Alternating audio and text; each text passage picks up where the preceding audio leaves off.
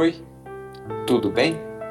Começamos agora o Conversando o Evangelho, o estudo semanal do Evangelho segundo o Espiritismo, tradução de Guilhom Ribeiro. O estudo de hoje é o número 16, capítulo 4. Ninguém pode ver o reino de Deus se não nascer de novo. Reencarnação. Itens 5 a 17. Em nome da Casa Virtual Luz Espírita Cavilho, Agradecemos a presença da Michele, da Marli, do Ney, da Rita e do Josimar. E assim, agora, vamos nos preparando, fechando nossos olhos, agradecendo a Deus pela oportunidade de estarmos aqui entre os encarnados, podendo crescer, aprender, evoluir e espiar. Agradecemos também ao irmão maior, o Mestre Jesus, por ter deixado o seu legado, este Evangelho que aqui estudamos, que ele sirva de farol, iluminando a estrada da nossa vida, para que possamos evoluir e aprender mais. Agradecemos também a presença dos nossos amigos espirituais que aqui estão conosco, nos amparando, nos intuindo, nos ajudando e nos protegendo. Que eles continuem conosco neste nosso estudo e sempre. E que assim seja, graças a Deus. Dando continuidade ao estudo, eu peço para Marli explicar quem era Nicodemos. Oi, boa noite a todos.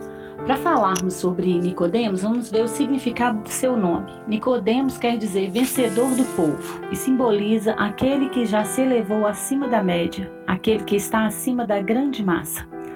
E quem foi Nicodemos, né? Esse personagem do Evangelho de João. Nicodemos foi um fariseu, membro do Sinédrio, mestre da lei, que segundo o Evangelho de João mostrou-se favorável a Jesus ele aparece três vezes no Evangelho. Na primeira, na, é, visitando Jesus em uma noite para ouvir seus ensinamentos.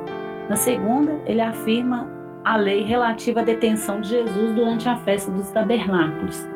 Na terceira, após a crucificação, ajuda José de Arimateia na preparação do cadáver de Jesus para o enterro. Esse, é, as três vezes que ele aparece é no Evangelho de João. Existe um livro apócrifo também, que é o Evangelho de Nicodemos. Foi provavelmente produzido em, entre os séculos 2 a 5 e é em grande parte uma narrativa dos Atos de Pilatos. Embora não haja nenhuma fonte de informação clara sobre Nicodemos fora do Evangelho de João, muitos historiadores identificam-no como Nicodemos. Ben Gurion, o nome, né? Mencionado no Talmud, como um homem rico figura respeitada, generosa e popular, com reputação de ter tido poder milagroso. A tradição é, cristã também afirma que foi martirizado no primeiro século. Para dar continuidade ao nosso estudo, pergunto ao Ney quais os ensinamentos existentes no diálogo ocorrido entre Jesus e Nicodemos do Evangelho de João, capítulo 3, versículo de 1 a 6. É, pois não, Maria. É no diálogo ocorrido entre Jesus e Nicodemos, extraímos, entre outras, valiosas lições. A lei de reencarnação estava proclamada para sempre no Evangelho do Reino.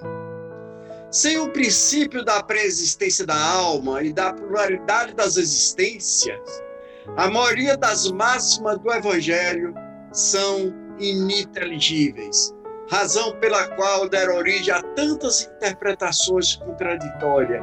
Esse princípio é a chave que lhes restituirá o verdadeiro sentido. Nicodemos pertencia à casta dos fariseus, ordem religiosa e política, ca caracterizada pela intolerância e pelo apego às leis mosaicas e pelas manifestações de de culto externo.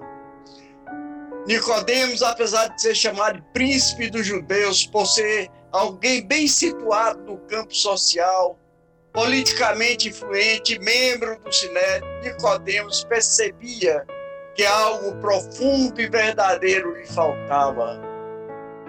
Vemos nessa personagem do Evangelho uma pessoa que, por sua contingência reencarnatória, estava presa às tradições religiosas vigentes, mas que procura superar as barreiras das convenções e procura o Mestre ainda que tarde da noite.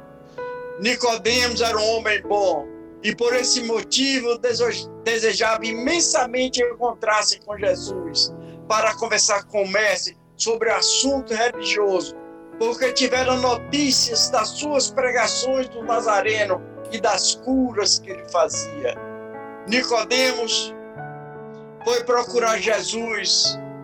Foi um ato de sabedoria, reconhecendo o Senhor como mestre capaz de conceder-lhe orientações seguras de que tanto necessitava. Pois bem, presa aos interesses do mundo e coberto pelo manto das sombras oferecidas pelas convenções sociais, Nicodemos apoia-se na esperança e vai até Jesus. O mestre o acolhe sob o influxo de sua luz e sabedoria espirituais, a fim de esclarecer, dizendo: Bem sabemos que és mestre. Nicodemo dá testemunho das limitações espirituais que possuía, embora embora fosse um orientador em Israel, acreditava em Jesus, mas ainda não compreendia a sua mensagem. Quando Jesus transmite a Nicodemos os ensinamentos espirituais básicos, se alguém não nascer de novo, não pode ver o reino de Deus. Causa perplexidade ao doutor da lei, que admitindo a sua ignorância, não entende como é possível, é possível alguém nascer de novo. Nicodemo, como se vê no texto do Evangelho, embora não fosse um mau homem, estava impregnado dos ensinamentos da religião é, farisaica, consistente quase que só de cultos e práticas exteriores, que vacilava a respeito da outra vida e duvidava que o homem, depois de morto, o corpo pudesse continuar vivo e que houvesse, de fato, uma vida real além do túmulo. Pois bem, entre Jesus e Nicodemos há uma distância evolutiva inimaginável. Entretanto, Jesus chega até o representante das autoridades da terra, envolve amorosamente e lhe presta orientações seguras. Nicodemos, por sua vez, curva-se à humildade reverente, à autoridade celestial, submetendo-os aos seus esclarecimentos. Dando continuidade ao Conversando o Evangelho de hoje, o questionamento que se apresenta neste momento é: sobre o que se funda o dogma da reencarnação? Os princípios da preexistência da alma e sua sobrevivência após a morte, discutidos desde as eras mais remotas pelas mais diversas religiões, podem ser considerados como os rudimentos do dogma da reencarnação. Inicialmente, trago uma reflexão de Herculano Pires em seu livro Agonia das Religiões sobre o vocábulo dogma. Diz ele: a palavra dogma é grega e seu sentido original é opinião. Adquiriu em filosofia e religião o sentido de princípio doutrinário.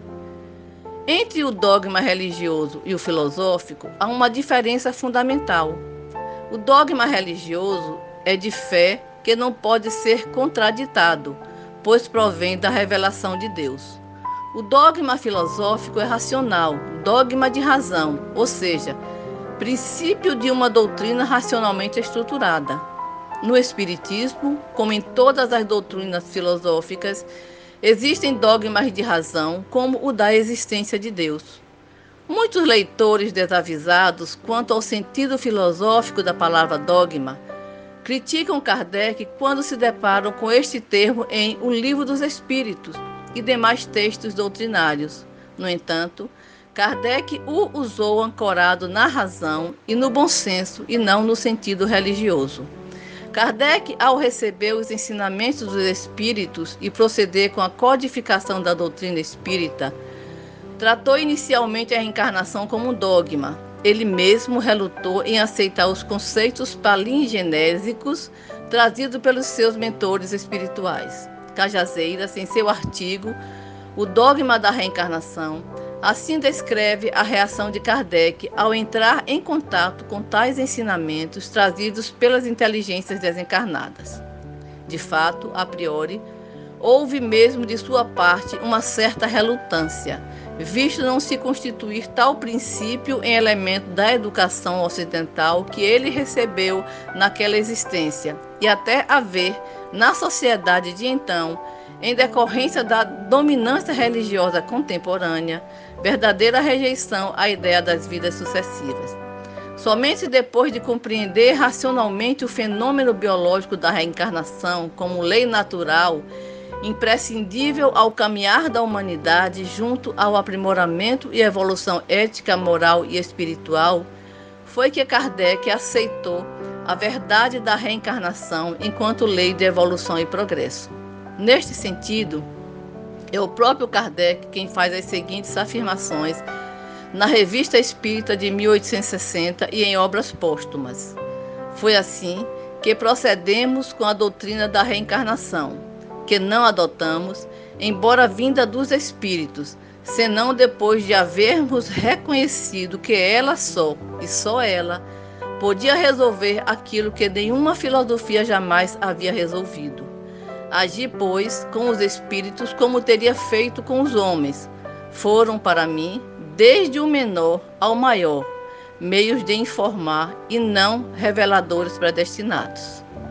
Agora, Passo a palavra para Josimar, que fará a reflexão sobre a vida dos espíritos segue as mesmas fases da vida corpórea? Boa noite. Então, é, a, quanto à vida dos espíritos, né, a raticidade, é, elas, a, a, o questionamento é se segue as mesmas fases da vida corpórea. E na, no plano espiritual, todos os espíritos já estão na sua forma adulta, né? Eles já são espíritos, vamos dizer, vividos, né? Antigos. É isso? A, a, a, enquanto na vida corpórea nós temos a infância, a, juventude, né?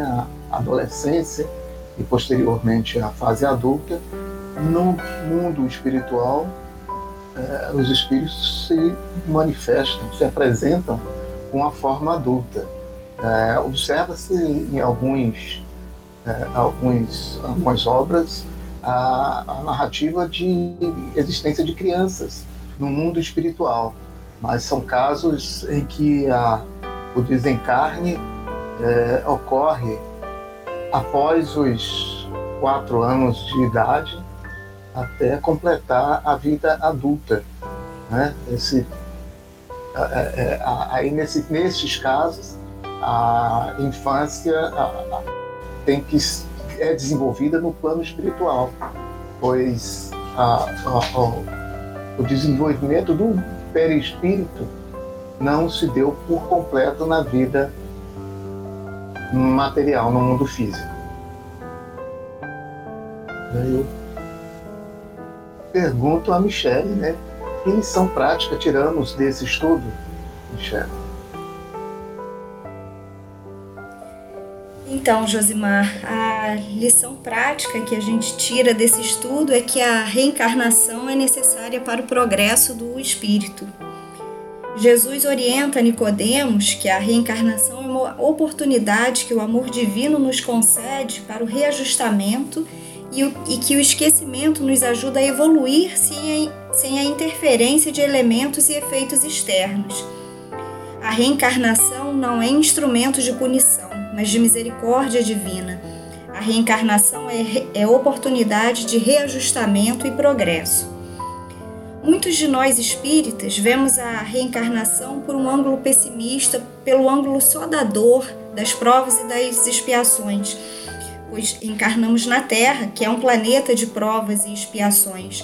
Logo, somos devedores, precisamos ainda galgar degraus muitas vezes difíceis para a nossa evolução. mas temos também que olhar a reencarnação pela ótica otimista. Somos privilegiados por estarmos encarnados agora. Quantas chances temos de ser melhor a cada dia? Temos a chance de acolher nos nossos lares não somente espíritos que são desafios na jornada evolutiva, mas temos a chance também de acolher espíritos muito amados por nós e que nos, nos encontram aqui para missões que nos ajudarão na, na jornada evolutiva. Quantos amores podemos partilhar de uma união saudável quando em outros tempos fomos obrigados a nos separar por diversos motivos? E quantas chances temos de reajustamento através do trabalho digno e honesto, através, ao invés do ócio típico de outras épocas e culturas, ou mesmo da exploração dos mais fracos? Quantos desperdiçaram a vida e hoje têm a chance de auxiliar nos hospitais através da medicina ou dos cuidados? Somos privilegiados, nascemos na Terra mais uma vez, somos trabalhadores em regeneração. Não precisamos temer a reencarnação. Essa dádiva nos foi dada por um pai amoroso que acredita que seus filhos, mesmo errando muito, ainda assim merecem o seu amor. E por amor, permite que seus filhos recomecem quantas vezes forem necessárias, como um bom pai ou uma boa mãe terreno faria. Reencarnar e não lembrar dos erros do passado é ceder lugar do velho homem para o novo que renasce para uma nova experiência de progresso. É, muita paz para todos. Obrigado, Michele, por nos esclarecer e nos ajudar a compreender, a colocar em prática no nosso cotidiano o Evangelho. Pedimos ao nosso amigo Josimar fazer a nossa prece de encerramento.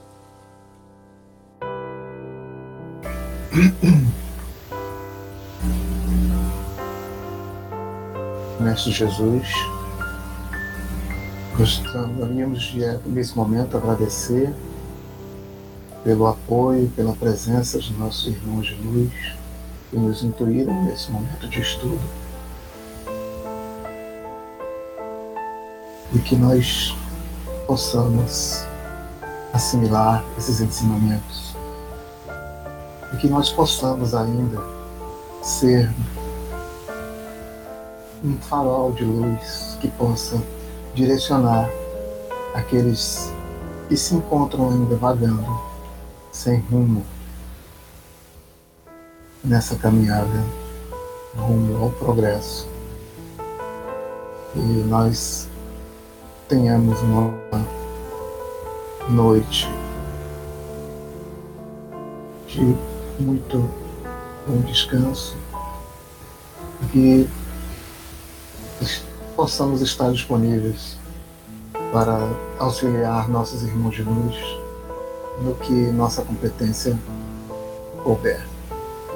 E assim seja.